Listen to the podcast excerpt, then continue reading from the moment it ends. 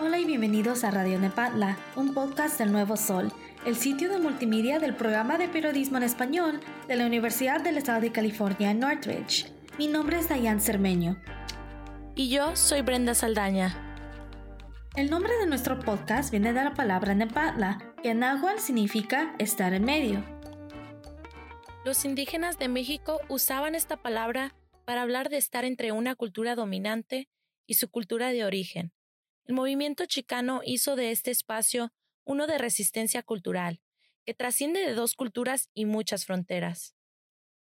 En esta serie titulada Voces, presentaremos historias personales de estudiantes universitarios y hablaremos de su importancia social. En este episodio hablaremos de la historia de mi compañera Brenda, quien a los 15 años sufrió de frustración y depresión con la separación de sus padres. De acuerdo con el censo, 23% de los hijos menores de 18 años viven solamente con la madre. Brenda, ¿nos puedes contar cómo fueron esos años de la separación en tu adolescencia y cómo lo superaste para llegar a ser la mujer que eres hoy? Las discusiones y los desplantes se habían vuelto algo insoportable para mi hermana y para mí. Mi mamá y mi papá sufrían y aunque yo no entendía exactamente qué pasaba, me afligía verlos así. A veces comíamos en silencio, otras preferíamos terminar de comer pronto para irnos a jugar al cuarto. Después de un año la situación se había vuelto incómoda para mis padres y decidieron que era tiempo de, como decimos en México, cada quien por su lado.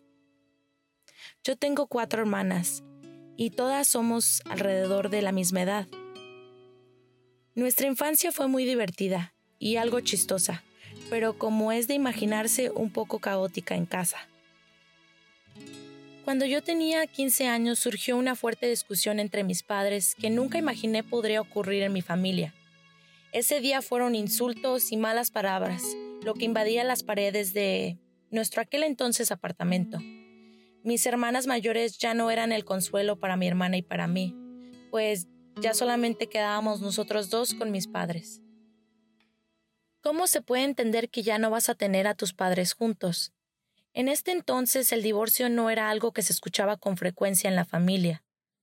Mi familia era un tanto chismosa y al enterarse que mis padres se habían separado no iba a ser algo que mi madre y mi padre se sentirían orgullosos de contar.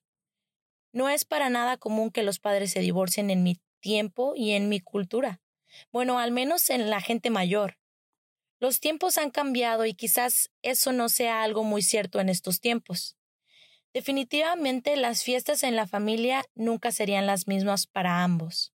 A mí me asustaba pensar en que tenía que dejar a uno de ellos y escoger con quién irme. Mi primera gran decisión fue a los 16 años, cuando mi papá me dijo que tenía que escoger con quién vivir, si con mi mamá o con él. El proceso de entender que ya no había vuelta atrás y que simplemente no viviríamos juntos jamás, te frustra y, de cierta manera, te deprime. La transición ocurre en cuanto escogí quedarme con mi mamá. Las fechas de mi graduación de la preparatoria estaban a la vuelta de la esquina y con eso los gastos. Varias de mis amigas ya hablaban de cómo le dirían a sus padres, y eso me hacía sentir muy triste. Por las noches me llegaban mil recuerdos de cuando estábamos juntos como familia.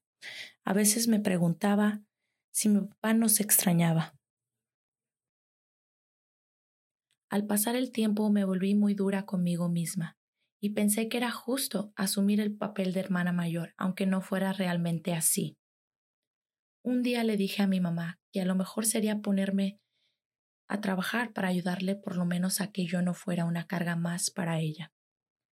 Se escucha feo, pero casi estoy segura que para nada era lo que mi mamá pensaba y mucho menos lo que sentía. Me di cuenta que me había vuelto fría y insensible a los sentimientos de las personas.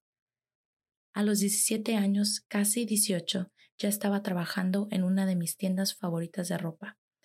El tiempo pasa, los tragos amargos se vuelven agridulces, porque empiezas a ver el sol al otro lado del túnel.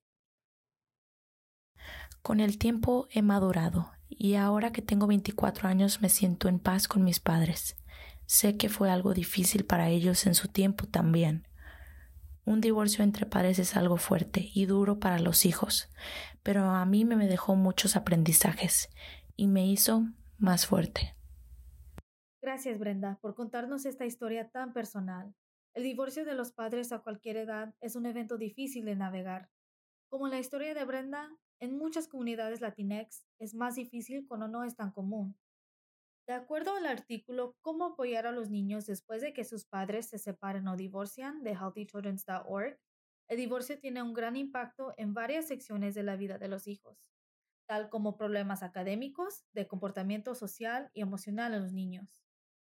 Los estudios, de acuerdo a healthychildren.org, enseñan que para mejor apoyar a los niños después de que sus padres se divorcien o separen, que los padres deben de representar pensamientos positivos en vez de catastróficos, proteger a sus hijos de conflictos lo más posible y que siguen participando positivamente en la vida de sus hijos, y que también crean un ambiente de cariño con límites para ayudar a prosperar al hijo. Los invitamos a que escuchen el resto de la serie Voces, donde presentaremos historias personales de estudiantes universitarios y hablaremos de su importancia social.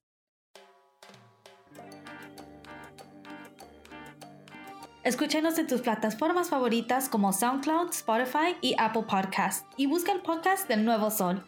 Esta fue una producción de El Nuevo Sol, el sitio de multimedia del programa de periodismo en español en la Universidad del Estado de California en Northridge. Producción, edición y voces de Dayan Cermeño y Brenda Saldaña.